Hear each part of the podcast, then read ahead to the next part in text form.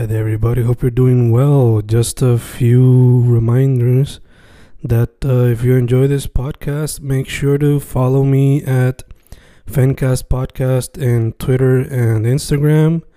Also, follow the YouTube channel and subscribe at Fanatic or Fencast. Spotify, if you can, also follow the podcast. Meanwhile, si les gusta o le interesaría saber sobre mi poesía, poetry, poetría, you can follow me at Fen Correa at Facebook, Instagram, uh, Twitter, Spotify, Bandcamp. And if you want to buy my books in physical form, you can also look for them in Amazon. Just write Fernando Correa Gonzalez and they should appear. Once again, for the podcast, Fancast or Fancast Podcast en Instagram y Twitter, and YouTube bajo el nombre Fanatic o Fancast.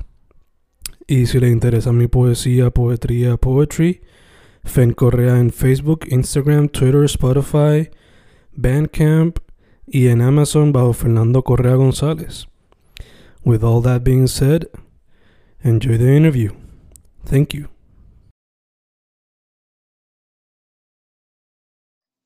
Y grabando, grabando, Fencas grabando hoy con otro miembro de lo que es la escena musical de la escena independiente. Uno que ha colaborado con miembros de otras partes de la escena independiente. Libre expresión, ¿cómo estamos, más? Saludos, hermano. Feliz de estar aquí, motivado. Ya tú sabes, estamos activos representando la salsa en la música independiente. Bello, hermano, bello. Eh, como hablamos ahorita antes de grabar, este, lo tuyo es mayormente salsa, pero trae elementos de lo que es lo que le llaman la género urbano, sea del reggaeton o del trap o whatever. Por lo menos la jerga viene de eso, o si no, asumo después, lo que es el boricua hoy día. 100%. 100% sí, yo este, soy, soy de Carolina, es lo primero. Yo soy salsero, pero pues soy de Carolina, tengo 29 años. aunque soy 100% salsero, me crié con el reggaetón, esa es la realidad, eso no se puede negar. Y me gustaba el reggaetón, incluso llegué de chamaquito a escribir canciones de reggaetón, a cantarla, a grabar reggaetón. O sea que realmente es parte de lo que yo soy y lo considero música, aunque tengo una formación musical pues un poco más eh, eh, convencional, por así llamarle, porque pues el reggaetón bien lo veo como sigue siendo una música respetada y todo, pero es un poco menos convencional pues yo soy saxofonista y tuve eh, una formación clásica y luego eh, contemporánea, lo que es los géneros de jazz, pero en todo ese proceso yo seguí escuchando reggaetón y, soy fanático de, de, todos estos grandes, eh, ya no tanto, ya no lo sigo tanto, siéndote, siéndote bien honesto, pero de los tiempos de Héctor El Fader, de los tiempos de Héctor Litito, Wisin Yandel, Teo Calderón, por ahí para abajo, por ende, pues eso se, se, lo demuestro grandemente en mi forma de hablar y en la forma de escribir. Cuando voy a escribir salsa, pues uso muchas palabras que normalmente pues no son comunes o la forma de expresar la idea pues no es, no es tan convencional para la salsa, es un poco más ya pues urbano como, como bien lo dijiste. No, sí, se puede considerar hasta más como de nuestra generación, o sea. definitivo. Son palabras que usamos sea por la calle o sea por el internet. Eso fue el enfoque. Desde, desde, el principio, eh, cuando empecé con libre expresión, pues mi idea era precisamente eso, ya que a mí de igual manera mi, mi papá es salsero y, y, desde yo empecé a tocar salsa desde los 12 años, porque como te indiqué en libre expresión, pues yo soy el cantante, pero yo soy saxofonista y empecé a tocar en una orquesta de salsa a los 12 años, que fue cuando entré a la libre de música de Torrey. Entonces, pues me gusta la salsa clásica, pero la salsa clásica, que es algo que a veces no nos damos cuenta, era la música urbana de nuestros viejos. O sea, cuando ellos, cuando ellos tenían nuestra edad y menor, porque ya, ya yo tengo 29, pues cuando tenían 18, desde 18 para arriba, lo que, la forma que ellos hablaban y, y, la jerga de la calle y lo demás, era la misma forma en que cantaba Ismael Rivera, este, Ismael Miranda, Tito Rodríguez, toda esa gente por ahí para allá, las viejas escuelas, ellos hablaban de la forma que hablaban nuestros viejos en aquel entonces. Por ende, pues, ha habido la mayoría de los grupos de salsa se han mantenido utilizando esa, ese mismo modelo. O sea, siguen utilizando las palabras que eran urbanos para los viejos de nosotros, pero pues ya nuestra generación lo escucha y a veces no saben ni lo que significa. Entonces, mi enfoque desde el principio fue, yo quiero hacer salsa gorda, o sea, que lo, que las otras generaciones mayores lo escuchen y digan, de atre, suena como salsa eh, real, o sea, es salsa de la mata, etcétera, etcétera, pero los jóvenes también lo pudiesen escuchar y decir, espérate, yo me identifico con esto, él está hablando de la forma que yo hablo, o hice un featuring con alguien que yo escucho, o la forma en que se viste me representa, o tiene dreadlocks, que no, eh, hay otros cantantes también que tienen dreadlocks dentro de la salsa, pero no es lo común, es lo que te quiero decir, y pues ese fue el enfoque desde el principio. Ya, ya, ya. Eh, me revela un poco con lo que, aunque el ángulo de orquesta más que veo un poco diferente, porque ellos vienen más con esa esencia de, por lo menos yo veo la actitud más como que de hockey, el punk y del hip hop, metiéndose ahí, pero si acaso como que... Ellos eran, ellos eran rockeros full, pero, pero está muy bien también porque le llegan a una generación eh, y a otra escena que la salsa no llega generalmente a esa escena y ellos le están llegando y llenan los shows y, no, es no es nada convencional, pero están haciendo el, mismo trabajo, mano. Eso está súper cool. Yeah, yeah yo fácilmente como que si, si me dicen libre expresión le va a abrir a, Pirulo, pues normal, como que veo fácilmente la fusión de... Sí, claro. De la influencia del urbano, de la jerga de hoy día y toda la cuestión. Eh, Creo que sí. Te pregunto, mayormente pues es salsa lo que hace, tiene featurings con miembros de que mayormente usan trap o hip hop o reggaetón. Y mencionaste que pues, en un momento escribiste reggaetón eso te pregunto. ¿Has considerado intentarlo otra vez? Eh, honestamente no. A mí, pues me, como te dije, ya no lo sigo como antes. Ya mm. ahora mismo hay un montón de, de, nuevos exponentes que realmente no sé quiénes son.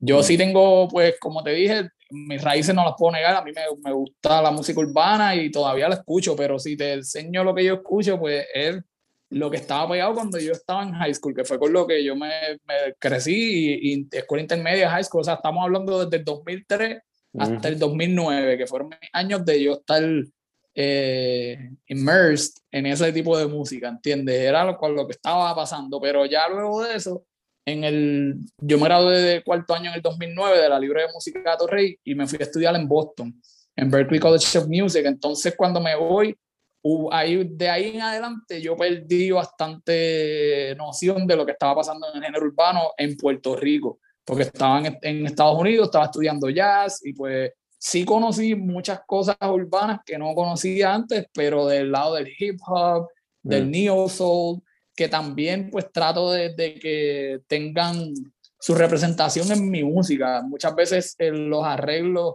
por ejemplo, el último sencillo se llama Vivo por ti, y al principio empieza con unos snaps y un poco una batería como, como RB y pues es también todo parte de, de, lo que escuchaba y lo que sigo escuchando y pues uno va tratando de, de poner destellos de, de, la influencia dentro de la música pero pues en ese entonces perdí noción realmente de lo que, de lo que estaba pasando en cuanto a, a cantantes urbanos en Puerto Rico. Yo me gradué de Berkeley en el 2013 y regresé a Puerto Rico.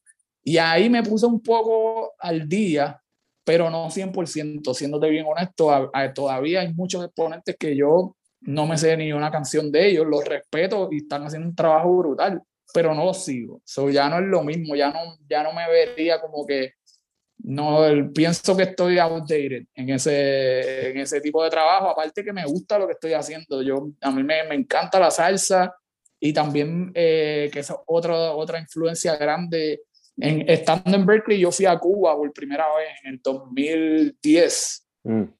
y la música cubana, esa para mí yo diría que una de mis mayores influencias, ya que, Sacho, te diría que es lo más que escucho y, también afecta directamente o impacta directamente a la música que hago. Eh, no, no se puede decir, lo cómico es que pues, para los salseros puertorriqueños de la mata, pues ellos dirían que libre expresión es bastante timba, que él viene siendo pues la música cubana del, del, momento, o sea, y para los cubanos escuchar libre expresión y te dirían que es más salsa. Mm. es, un, es un Oreo. Estamos, no somos ni, ni, ni, black or white, estamos en, en, el medio. Sí, sí, sí. Pero sí tiene las influencias grandemente. Eh, volviendo un momentito a lo que mencionaste ahorita de que eh, las salsa antes usaban la jerga de nuestros padres y toda la cuestión. Eh, esto es algo que yo como que lo he teorizado, si eso es una palabra, frecuentemente. Que hasta cierto punto los discos esos que hacía la Fania eventualmente influenciaron lo que fue el hip hop, por lo menos el arte.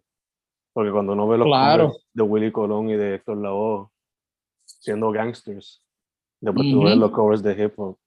So, te pregunto, ¿qué piensas tú sobre mi teoría? ¿Tienes algún- Brother, estoy to- totalmente de acuerdo, totalmente de acuerdo. Si, si nos ponemos, de hecho, hace poco se, se fue un poco viral por las redes que Daddy Yankee sacó una foto, se tiró un, un selfie con un montón de cadenas y Mm, puso una al lado, creo que fue de- del mismo Héctor Lavoe, y mm, puso los verdaderos, el verdadero brilloteo, los originales, esto, lo otro. O sea que las la- las figuras de los reggaetoneros, como las conocemos hoy en día, porque también cuando empieza el reggaetón underground no era la misma, no era lo mismo que es hoy en día, ¿entiendes? Ellos estaban mucho más eh, conectados con el hip hop y mm, con el hip hop de la calle, ¿no? Porque ahora también se ven los, los hip hoppers o, o, pues más, son hip hoppers ya un poquito más mainstream, pues se ve ya con la imagen de las cadenas, esto, lo otro, pero realmente cuando empezó en la calle era otro flow. El punto es que ese flow que vemos en los, en los reggaetoneros de hoy en día, los primeros que, que se ponían ese, que eran tan eh, abiertos en, en la cuestión de, pantalla, de andar encadenado, incluso del hasta andar al- hasta el, hasta armado, brother. Muchas cosas de la violencia que dicen los reggaetoneros andan armados. Hay un montón de cantantes de la, de la salsa que cantaban con la pistola encima. Y eso no era, no era deportación, ¿entiendes? Era porque, como te dije ahorita, pues ellos eran los urbanos, ¿entiendes? Esa gente eran, eran guapos, eran, igual que hay las figuras en el día de hoy en el reggaetón que tienen su, su calle y tienen sus cosas en la calle y sus problemas en la calle, pues eso eran los salseros. No, no en su no, o sea, no quiero decir todo, pero sí lo había y sí representaban a esa gente de calle y era la forma en que hablaban y la forma que se que eh, eh, that they handle themselves, ¿entiendes? Como ellos se, Se presentaban y toda la cuestión. se presentaban y toda la cuestión, eso eran ellos, brother, eso eran, era la imagen de- del gangster, como tú dijiste, de aquel entonces, casi todos eran, eran así, había sus excepciones que, como lo hay hoy en día también, porque habían salseros que le cantaban más a la mujer, o que le cantaban más, a, qué sé yo, a la bebedera, whatever, pero los que eran de la calle, eran de la calle, Ya, ya, eran, eran eso. cool. Eh, Y yo- lo mismo de las artes, brother, las artes de la salsa, si tú te pones a ver Sí. los LP, sí, eran bien atrevidos. O sea, ellos Ujú. así estaban haciendo cosas que, que incluso hoy tú lo dices y tú dices, ah, rayos, porque salía una mujer desnuda, tapada solamente con, con un bajo, o Sí. ellos escamisados, tirados en calzoncillo, whatever. y Tú dices, ah, rayos, esta gente estaban, o sea, para ponte a pensar en los 60, en los 70, y ellos estaban jugándosela, vamos a hacer un ballet así, asado. O sea, que era un movimiento bastante arriesgado y Sí. definitivamente tuvo mucha influencia en lo que está pasando en lo urbano en el día de hoy. full, full. Era parte de la counterculture en su tiempo. Claro. Eh, dude, mencionaste que pues, en algún momento cuando empezaste, pues intentaste reggaetón, pero ¿hay algún otro medio artístico que has querido explorar o que has explorado fuera de la música? Fuera de la música, siéndote bien honesto, ¿no? yo empecé en la música bien pequeño, a los siete años, ocho años, o realmente la música ha sido parte de, de mi vida. Suena bien cliché, pero es la realidad. Yo prácticamente no tengo memorias de mi infancia que no sean con música, porque empecé bien, bien Mm. pequeño y primero estuve en una banda escolar, luego, como te dije, desde séptimo grado hasta cuarto año estuve en la libre de música, después de la libre de música me fui para Berkeley, o sea que la música ha sido la constante que ha estado ahí siempre. Y realmente, pues yo no soy bueno pintando, siempre quise, pero realmente soy malísimo. Este, so, eso nunca. Lo que sí puedo decir que tal vez hice bastante fue poemas, pero pues los poemas realmente es casi lo mismo que música, porque es una letra sin, tal vez sin melodía, pero muchas veces tiene ritmo, tiene cadencia, so, es bien cercano a la música. So, siempre me quedé en esa, en esa área como tal. Gacho, gacho. Eh, ¿te acuerdas del primer disco que tú te compraste con tu propio chavo? Hacho, sí, brother. No recuerdo el nombre, pero fue un disco de reggaetón. Mi primer disco que compré con mi dinero fue en tercer grado. Y recuerdo porque en, la escuela que estuve, la maestra de, creo que fue de matemáticas, si mal no recuerdo, pero hizo un, pues, un proyecto, por así llamarle, que era que nosotros teníamos que guardar dinero y al final del semestre íbamos todos juntos al mall, era como una gira, y cada cual con el dinero que guardó, pues se compraba algo. Y yo compré un CD de Trevor Clan. No recuerdo el nombre. Sí recuerdo una canción que, de hecho, ese CD terminó mi papá votándomelo. Porque había una canción que, que había una canción que, que, no recuerdo cómo se llama tampoco, que, pero la letra decía, si yo soy huérfano y tú tienes tres mamás, ¿cuál de las tres tú me das? Dame una mamá. Y cuando, cuando mi viejo escuchó eso, estábamos en la autopista literal y yo recuerdo que yo lo puse, mi viejo lo escuchó, así mismo sacó el CD, bajó el cristal y lo tiró por la ventana. Me acuerdo porque eso, o sea, eso me, eso me chocó. Yo dije, ya rayo, ahí se fue el dinero que yo guardé por todo el semestre. Pero pues, este, pero sí, ese fue el primer CD que compré. Después de eso también recuerdo, porque el jazz también fue eh, parte de, de, mi formación y soy saxofonista. So en Berkeley lo más que yo hice fue tocar en, en big bands y ese tipo de música. Y mm. el primer CD que, que, tuve de jazz fue un CD de Charlie Parker, que fue uno de, de, las personas que más admiré como saxofonista. Eh, eso sería el primer CD como tal que me compré y el primer CD de, pues, ya de música jazz como tal. de salsa, de salsa recuerdo, eh, diciéndote ya pues del género que hago, pues recuerdo que el primer CD de salsa que tuve fue uno en vivo de Willy Rosario. Eh, si, si, mal no, no, no, recuerdo, era un CD en vivo que fue grabado o, o, fue en Vieques o fue en una actividad que hicieron para lo de Paz para Vieques, porque recuerdo que todo el tiempo en el CD estaban mencionando de Vieques, esto, lo otro, o una de dos. O fue por esos años en los cuales estaba bien intenso lo de la Marina y toda la cuestión. Pero la salsa sí, aunque no, aunque no tenía, también recuerdo, hablando claro, pues en, la, en mi niñez y cuando ya era un, teenager, estaba bien a fuego lo de la piratería, brother. So, honestamente, yo tenía muchos discos pirateados. O sea, la piratería sigue hoy en día, pero es otro tipo de piratería. En mm. aquel entonces eran los discos. Tú los comprabas en dos, tres pesos a, a quien sea que le metiera a la escuela. So, yo tenía muchos discos pirateados. Pero discos como tal, o sea, originales y que yo haya adquirido. Otro mm. disco bien importante que yo lo quemé bien duro y ese sí lo compré fue Masterpiece de Eddie Palmieri con Tito Puente. Mm. Ese CD yo le di duro, duro, pero te estoy diciendo una cosa, yo, yo tengo que haber escuchado ese CD completo más de mil veces, una cosa, ese fue de mis CD favoritos, de verdad. Ya, lo eh, Preguntándote sobre los discos pirateados. ¿Era en la escuela o también te tiraban la misión de irte para el pulguero y conseguir los APC de eso?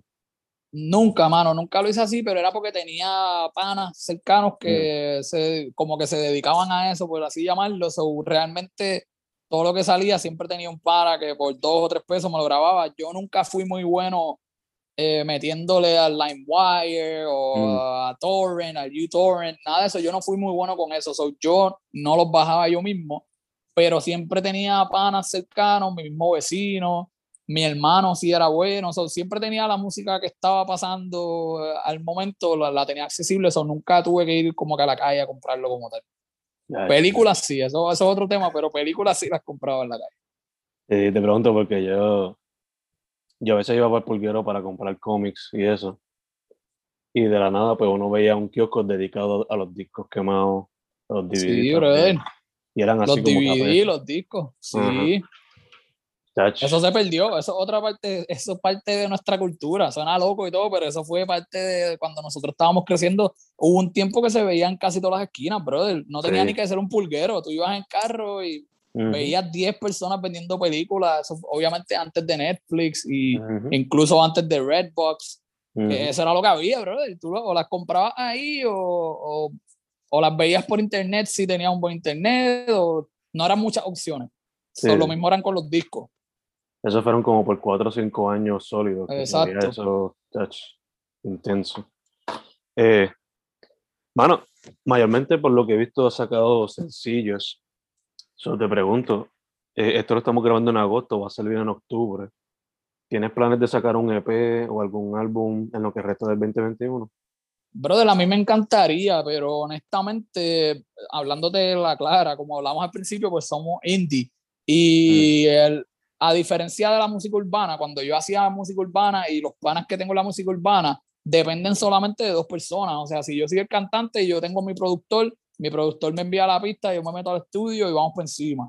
En un grupo de salsa, pues conlleva ya otro, otro tipo de gasto. Y pues es una inversión que realmente para tu grabar un disco tienes que tener varios miles de dólares eh, acumulados. Y pues entonces monetariamente hablando me es más factible eh, grabar sencillo. Si fuera por mí, yo grabaría, tengo canciones guardadas que pudiese grabar no uno, dos, dos discos, tres discos, pero realmente no pienso que sería una inversión inteligente, ya que aparte de que, de que tienes que gastar todo ese dinero, cuando tú sacas un disco, 12 canciones, 13 canciones, tú no, no las tres, las 13 no van a ser sencillo, por decirlo así.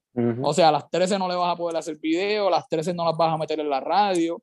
Entonces pues, estás perdiendo un montón de canciones. yo he seguido sacando sencillos porque es lo más que me conviene eh, en el momento que me encuentro en mi carrera. Más antes, si llegara un cambio eh, en nivel, a nivel monetario o si llegara un inversionista o lo que sea, pues sería ya distinta la historia. Pero de la forma que yo lo estoy haciendo, que es 100% el dinero invertido de mi bolsillo, pues incluso un sencillo es costoso. Porque para sacar el sencillo, como te indico, pues eh, para darte un ejemplo, yo tengo que grabar conguero, timbal, bongo, piano, bajo, trompeta, trombón, barítono, en mi, mi, parte que es cantada, los coros, mezclar, masterizar, video. Cuando vienes a ver un sencillo, ya se te fueron varios miles en un solo sencillo. Eh, eh, por, eso es que, por eso es que yo lo he estado haciendo así, si no te bien honesto. Gacho, gacho. ¿Se pueden esperar? ¿Tienes planes de soltar sencillos en lo que soy falta de año? Sí, sí. Ahora mismo tengo un sencillo eh, que me tiene muy, muy emocionado, ya que es con, no, no, te voy a decir muchos detalles, pero es con mi cantante favorito. Eso es lo que, lo que sí te puedo decir. Ok. So, ya para mí fue un logro grandísimo. O sea, pase lo que pase con el sencillo, ya yo estoy más que feliz porque estoy grabando con mi, con mi cantante favorito. Punto. Bello, wow, bello. Eh, de hecho, ya que eso es una colaboración, perfecta transición para la pregunta que te quería hacer. Como hemos mencionado, has colaborado con algunos miembros de la parte urbana de la escena independiente, eh, como Bray y Rafa Pavón. Solo te pregunto cómo se dieron esas colaboraciones. Los dos son mis panas. Mm. So, este, los dos están pegados en lo que hacen pero pues el approach fue a nivel de amigo, ¿entiendes? Eh, la eh, de hecho, el primer sencillo que yo lancé con Libre Expresión, cuando ya, antes de que Libre Expresión fuera el concepto que es ahora, fue un concepto de eh, instrumental. Mm. tocábamos Latin Jazz. Entonces, después de tocar Latin Jazz, te hago la historia, cuento largo corto para, para dar un poquito de, de perspectiva pero suena como una historia de, de inventada o súper clichosa, pero estábamos en un hotel que tocábamos todos los sábados. Yo tocaba saxofón, o sea, la, la, voz era el saxofón tocando, era la melodía. El punto es que la persona que me contrata para ahí me dice, mira, el dueño de este guiso era, era un casino. Dice, pues la persona que los está trayendo, él desea que haya un cantante. Yo le dije, perfecto, pues contratamos un cantante. Me dijo, no, pero no hay más dinero. Ah, pues perfecto, pues yo voy a cantar, me toca cantar a mí, no es de otra porque no. So, así fue que empezó. La, el truco es que cuando empezamos a cantar, yo empiezo cantando covers y pues mucha gente le gustó. Me decían, mira, suenas bien, me gusta tu voz, me gusta esto, lo otro. Y pues de ahí yo tomé la decisión y dije, mano, tú sabes qué, vamos a hacer canciones originales. Yo tengo un par de cosas escritas, bla, bla, bla. El punto es todo esto para llevarte a que la primera canción que lanzamos, ya cuando cogemos la cosa más en serio con la salsa como tal, eh, fue con Rafa Pavón. Mm. Fue una canción que se llama La Yal y fue con Rafa.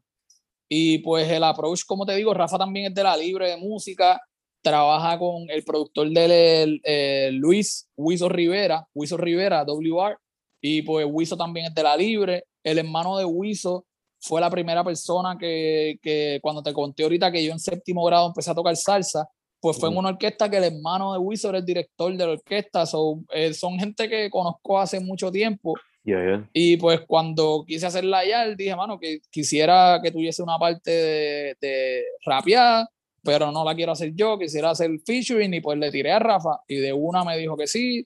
se grabó, me encantó lo que salió y pues prácticamente lo mismo fue con, con Bray. Bray realmente lo conocí personalmente después de que hicimos el featuring, pero sí teníamos muchos amigos en común. Y en aquel entonces él compartía un estudio con el bajista, o sea, tenía una casa que era varios estudios musicales, tenía como cuatro estudios. Mm. Y, cada estudio lo tenía un productor distinto. Y uno de esos productores era quien es bajista de mi, de mi grupo, que se llama eh, Rafael de León Mitchell, le dicen La Maldad. Y mm. pues él tenía uno de esos estudios y Bray se pasaba mucho en otro de los estudios, o eran bien panas, pues estaban en la misma casa, era una casa creativa, por así llamarla, varios estudios musicales. Y pues él tenía muy buena comunicación con Bray y a través de él, eh, pues me comuniqué con Bray, le presenté la canción, le gustó un montón. Al momento, un par, yo creo que en dos o tres horas después yo se la había enviado, me envió el verso, que fue igual con Rafa. Rafa yo se lo envié y como a la hora ya me envió algo, mira, checate esto y eso fue lo que fue. eso los dos son súper talentosos en lo que hacen, me gusta mucho el flow de ambos y pues son súper buena gente también. Eh, estoy muy, muy feliz con lo, que, con lo que se logró. Me encanta, mano, porque no fue forzado nada, en verdad, simplemente fue la amistad lo que llevó todo. Sí, no, fue, fue totalmente genuino, porque eh, como te digo una cosa, te digo la otra, también he hecho approach para hacer otro, otro featurings y pues realmente me han tirado unos números exorbitantes y pues como te dije ahorita, yo estoy indifulso, realmente no se puede. En el caso de, de ellos dos, pues la colaboración fue porque les gustó lo que estaba, ¿entiendes? Porque aunque seamos panas, si no les gusta la canción, pues era mala mía, pero en verdad no me gusta, pero realmente pues les gustaba lo que estábamos haciendo, el tema, el, el, o sea, la, la, lírica, el contenido de la canción se prestaba para el estilo de ellos, en el caso de Rafa Pavón, pues la YAL, en el caso de Bryce Hangover, y pues, eh, mano, se dio, se dio. y de hecho, la de Hanover eh, charteó en, lo, en Top 20 eh, Latin Airplay. Esa canción estuvo charteó y pues se han logrado, hemos logrado bastante. Yo estoy bastante, muy feliz con lo que se ha logrado independiente, o sea, sin ningún tipo de, de inversión ni nada, a pulmón. O sea, sí hay inversión, pero lo que quiero decir no de un inversionista, de inversión de, pues, de, mi bolsillo, por decirlo así. Ya, ya, ya. volviendo un poquito a lo que nos trae el futuro, eh, poco a poco como que se están abriendo los sitios, pero la misma vez algunos dejando otra vez por la variante o whatever. Pero te pregunto, en los planes, ¿está algún show en vivo, algún concierto? Ahora tenemos, tenemos varias cositas eh, pautadas. No sé si se manifiesten por lo que acabas de, decir, pero se supone que estamos en Ponce en septiembre. En mm. octubre hay algo pautado para San Juan, para, en el Pedrín Zorrilla. Y pues así también tenemos unas cositas pautadas para noviembre, pero todo es a, a merced del COVID. Nosotros no tocamos ya hace casi dos años, brother. Mm. Entonces, pues es una realidad que nos ha tocado vivir a, la escena completa del arte, ¿entiendes? Los únicos que se han mantenido guisando han sido los urbanos. Eh, eh, casualmente, que hemos hablado bastante del género urbano, ellos sí se han mantenido y, muchas de las discotecas que ellos frecuentan y donde guisan, pues ha seguido funcionando prácticamente como si nada, pero eh, la mayoría de los guisos a nivel de la escena de la salsa son en tarimas públicas, o sea, lo que viene siendo patronales, el Festival de las Flores, el Festival de la Vaca, whatever, tú sabes que hay mil festivales y eh, todo eso cerró, todo eso cerró, todo eso desapareció y no se sabe cuándo arranque de nuevo porque está abriendo lo, que hay pautado ahora mismo es, escena privada, o sea, son paris en eh, lugares privados, pero lo público todavía yo, yo no, no lo veo muy cercano, si no estoy bien honesto. Yeah, te entiendo formado. Eh, yo recientemente, de hecho, antes de grabar, estaba viendo que artistas grandes que tenían como que ya tour preparado estaban cejando la otra vez por la, la, explosión que está viendo en Estados Unidos de la cuestión. El Delta y todo eso. Está bien, está bien, bien serio, brother. Y es bien triste, mano, porque, pues, como te digo, ya casi vamos para dos años, brother. ha sido bien, ha sido bien, bien cuesta arriba y más para para los independientes. Volvemos porque uno se tiene que mantener sacando. Yo en, en, medio de la pandemia he sacado dos temas y pues a lo mejor no suena como mucho, pero volvemos a lo mismo, dos temas eh, viniendo de, del bolsillo de uno y, y, haciéndole video y todo lo demás, pues es un gasto y más cuando no está bien entrada. Porque pues la entrada de nosotros es de, los, de, la, de, las presentaciones, si no hay presentaciones, pues uno está gastando sin tener esa entrada ahí. Que por eso es que es un poquito cuesta arriba, pero eh, o sea, se hace porque, porque nos hace feliz en, en general, casi todas, esa es una bendición que nosotros tenemos los artistas en general y es que casi siempre hay sus excepciones, pero casi siempre estamos en esto porque realmente nos gusta y nos hace feliz y es parte de nuestra vida, como te había dicho Dorita, yo no puedo, no, no recuerdo prácticamente mi vida sin, a veces yo trato de pensar y digo, mano, antes de que yo practicara o tocara, ¿qué yo hacía? O sea, cuando yo llegaba a mi casa casi no recuerdo. O sea, que realmente pues lo hacemos porque nos, nos gusta y pues eso es lo que nos mantiene esperando a que todo vuelva a abrir. Ya, yeah, hasta cierto punto uno siente como que si no hago esto, como que no existo. Hasta cierto Literal. punto. Es como que esas ganas de simplemente hacerlo y ya. Eh, Dur, como mencionaste, tiene bastante tiempito en la escena de alguna manera u otra. So, te pregunto, basándote en tu experiencia, eh, digo, y antes de hacer la pregunta como tal también, shout out a Andrea Cruz y la escena I, escena Y, como se llama el, el curillito que ahí fue donde conseguí tu trabajo, en el playlist de ellos. Eh, la pregunta iba a ser, ¿cómo tú ves a la escena, digo, pichando el COVID y la pandemia, cómo ves a la escena independiente? Brother, en Puerto Rico siempre, desde, desde que tengo uso de memoria, siempre hay un montón de proyectos buenísimos y súper prometedores. Eh, ahora mismo siento que hay varias cosas pasando. Está el grupo del hijo de Borinquen, si no lo has visto, que está buenísimo. Este, hay, hay un par de cosas también. Hace poco sacó eh, Tito Román, que es un eh, tremendo camarógrafo, documentarista, sacó también un sencillo. Mm. Y son gente que están, el Mejayala sacó unas cosas bien buenas, que son totalmente lejanos al género de la salsa. Y dentro de la salsa hay muchos panas también que le están metiendo bien duro y, y y de igual manera totalmente independiente. O sea, yo pienso que la escena independiente en Puerto Rico está súper, súper buena a nivel de contenido.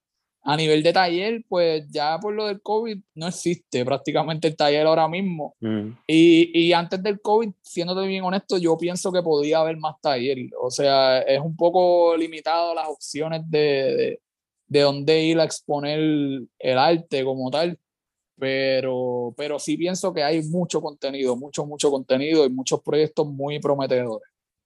La tecnología ahora es más accesible, sea lo de comprar o sea por internet que puede uno presentarse. Pero Definitivo. sí, en cuestión de espacio abierto, pues es bastante limitante. Y algo que me han dicho artistas músicos, pintores, etcétera, que quizás ese es un común que todo que se debería trabajar un poco más. Eh, Sería buenísimo, brother. Pero es que pues también de hace varios años hacia acá, eh, desde el, 2014 cuando empezó hay un grupo que se llama La Tribu de Abrante. Y pues yo tocaba saxofón con ellos desde que empezamos el, primer disco yo grabé saxofón y estuve hasta que me hasta que empecé en serio con libre expresión pues ahí ya dejé de tocar saxofón con ellos el punto es que cuando empezamos eso fue eh, pre María y ese fue el primer cambio grande que hubo en Puerto Rico. Post María, cerraron un montón de negocios, cortaron un montón de fiestas patronales, o sea que ya venimos sufriendo desde María y no, no es por victimizar, porque tampoco, ¿sabes? yo pienso que eh, hay que seguir echando para adelante y meterle mano, pero la escena viene... Muchos, muchos comerciantes se han ido, han cortado muchas cosas públicas también So, nos toca a nosotros crear los espacios, brother. Hace poco estuve, lamentablemente no recuerdo el nombre, pero ya yo he ido en dos ocasiones. Eh, pues mi esposa también es Y eh, eh, disculpa que creo que se me fue un poco la señal, ahora te veo de nuevo. Pero te estaba diciendo que mi esposa es artista de igual manera y pues a través de, de, la invitación de un maestro de ella que se llama José Luis, tienen un espacio en Santurce, no recuerdo el nombre, mano, Mm. Es un espacio en el cual básicamente promueven eso mismo, los artistas independientes a veces hacen exhibiciones de arte este, visual, o sea, pinturas, demás, hacen reuniones de distintos grupos, dan clases, y pues ese tipo de iniciativa yo lo vi, me, me pareció buenísimo, dije, mano, esto es un espacio que cualquier persona, ahora mismo tú tienes un proyecto de lo que sea, quieres dar unas clases de, qué sé yo, de, de, de pintura o de historia del arte negroide o whatever, y tú haces el approach y ellos te brindan el espacio y lo brindan en un costo bien asequible porque ellos quieren eso mismo, perpetuar el arte local y demás. Ujú. So, pienso que ahí es donde está el, el- la clave. Nos, vamos a depender mucho de todo ese tipo de iniciativas para poder seguir moviendo esa escena. Pero el talento está, bro, definitivamente. Full, full, full, full. Ahí sí que te digo que sí. El arte, el arte, el talento y el arte está. Es cuestión de push. Encontrar un push. Definitivo. Yeah. Eh, dude, hablamos de proyectos o presentaciones, pero ¿tienes algunas metas personales que quieras cumplir en lo que sobra de año?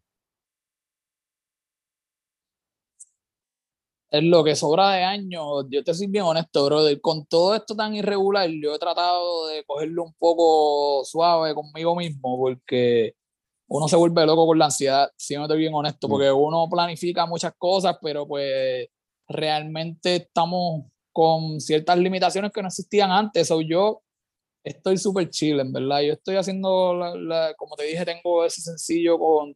Ahora mismo tengo tres canciones listas pero la primera que pienso sacarle es la que te dije que es una colaboración con mi artista favorito, de Mm, mi cantante favorito. Luego de eso tengo dos más listas, pero realmente no tengo ninguna meta trazada para lo que queda de año, porque no, te- no sé ni lo que va a pasar lo que queda de año a nivel de si se van a seguir eh, abriendo lugares o si vamos a... a- eh, he de hecho con- pensado que hasta podemos echar para atrás. O sea, por, por darte un ejemplo, mis hijos empezaron hace poco la escuela y hace dos o tres días yo estaba pensando, mano, yo creo que esto lo van a cerrar de nuevo. O sea, yo creo que vamos a tener que volver a la educación virtual. sí. So, realmente a nivel del año, yo lo he dejado bastante abierto y he dicho, tú sabes que voy a fluir.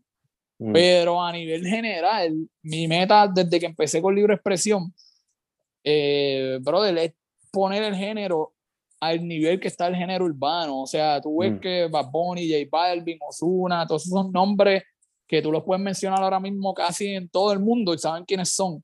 Pues hubo un momento que los salseros eran así, que la Fania fue a África. yeah, De hecho, la Fania fue uno de los primeros grupos en cobrar un millón de dólares por una presentación. yeah, yeah. Entonces, eso desapareció. Eh, yo lo que, lo que busco desde el principio, de- desde que empecé con Libre Expresión, es eso mismo. Posicionarnos a- al nivel de un artista de, a nivel mundial, o sea, que podamos competir a ese nivel, brother, y, y, pues realmente no lo hay en la salsa. Incluso los más duros que están ahora mismo, que hay varios nombres que son los más respetados, Jerry Rivera es de los más que toca a nivel mundial, Víctor Manuel, Gilberto Santa Rosa, que son los que se mantienen bastante presentes.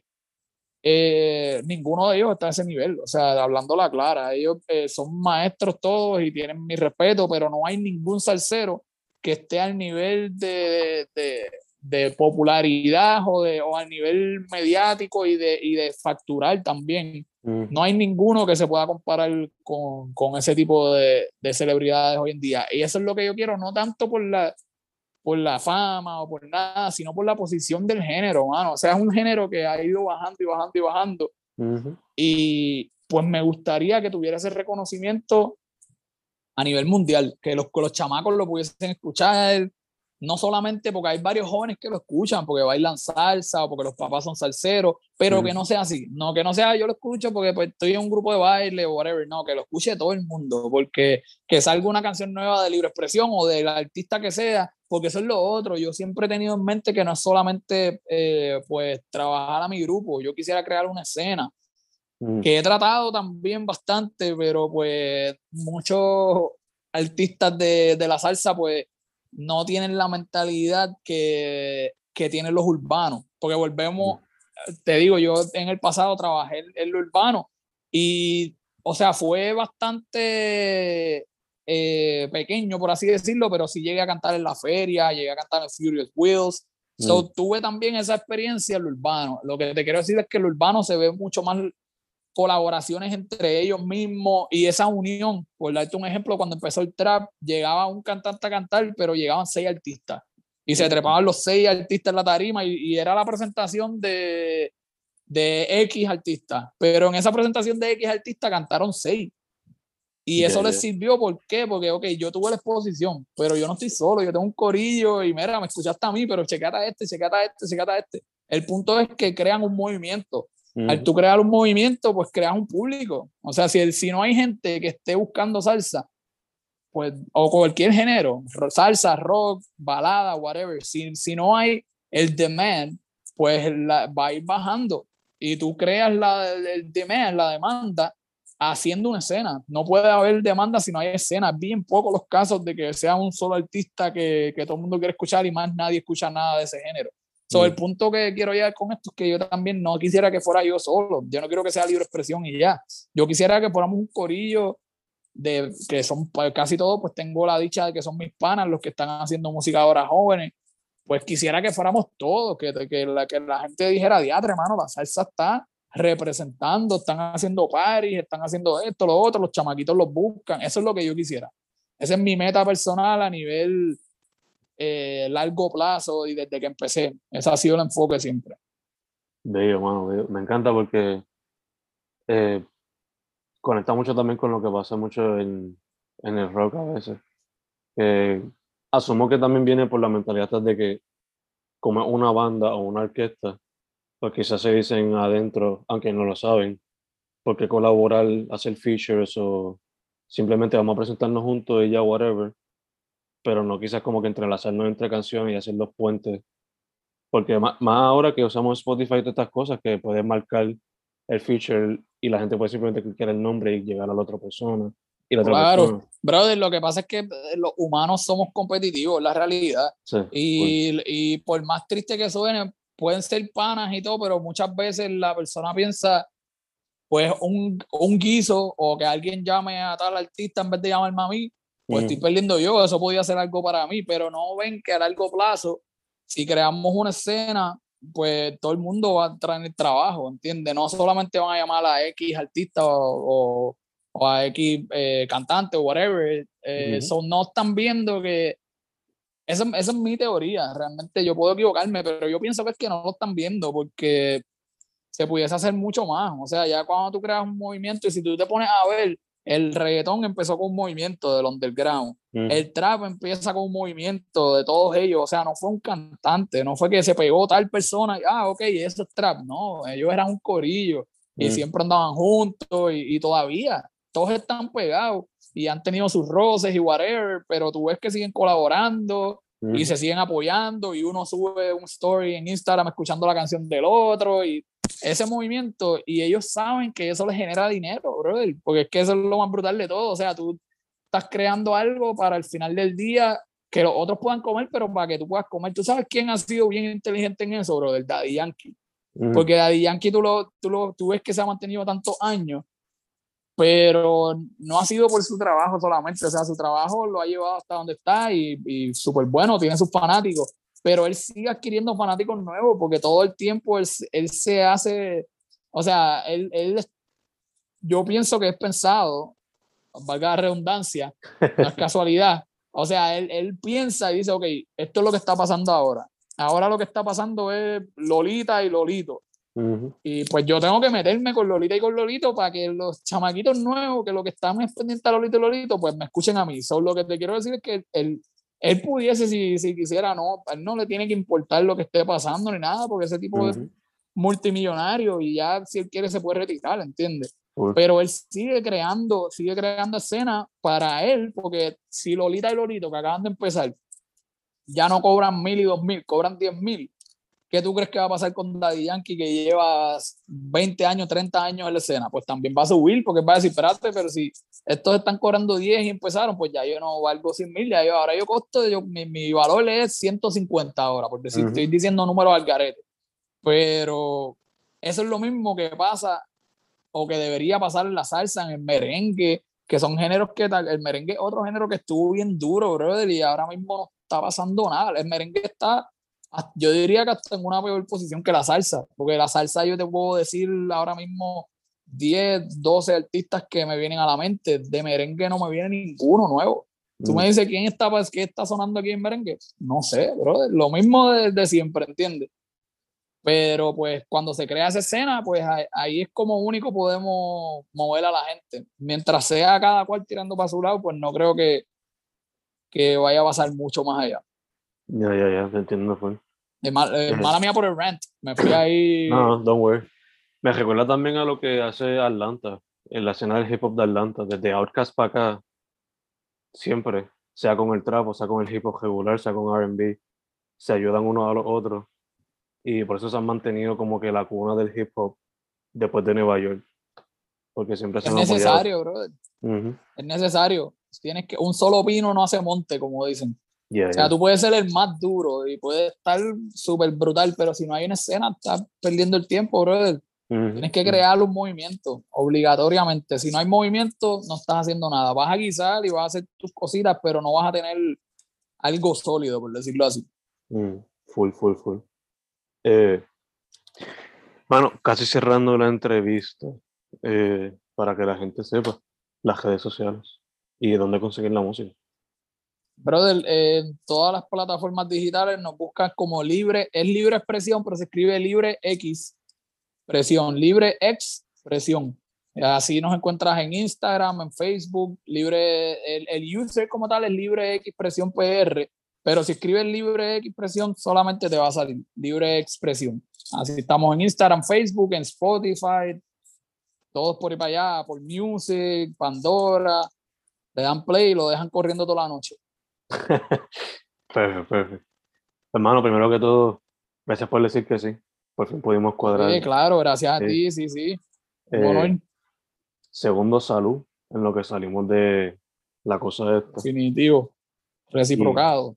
sí, y de cero para adelante, me encanta que estás trayendo una energía diferente a un género que, que amo tanto y que tristemente como que, como dijiste, no tiene la misma, el mismo mainstream que tuvo en algún momento. Claro es algo necesario. So, yeah, man, ¿verdad? Thank you once again. Thank you once again. Oye, a la orden siempre, brother, un placer y aquí estamos. Vamos por encima y apoyar todos esos proyectos. Eso que estás haciendo es una buena iniciativa, hay que seguir apoyando a todos los proyectos indie y estamos los unos para los otros. Así mismo, así mismo. Su nombre es Libre Expresión. La E en expresión en principio no va, simplemente la X, como los X-Men. Muchas gracias, man. Gracias a ti, hermanazo.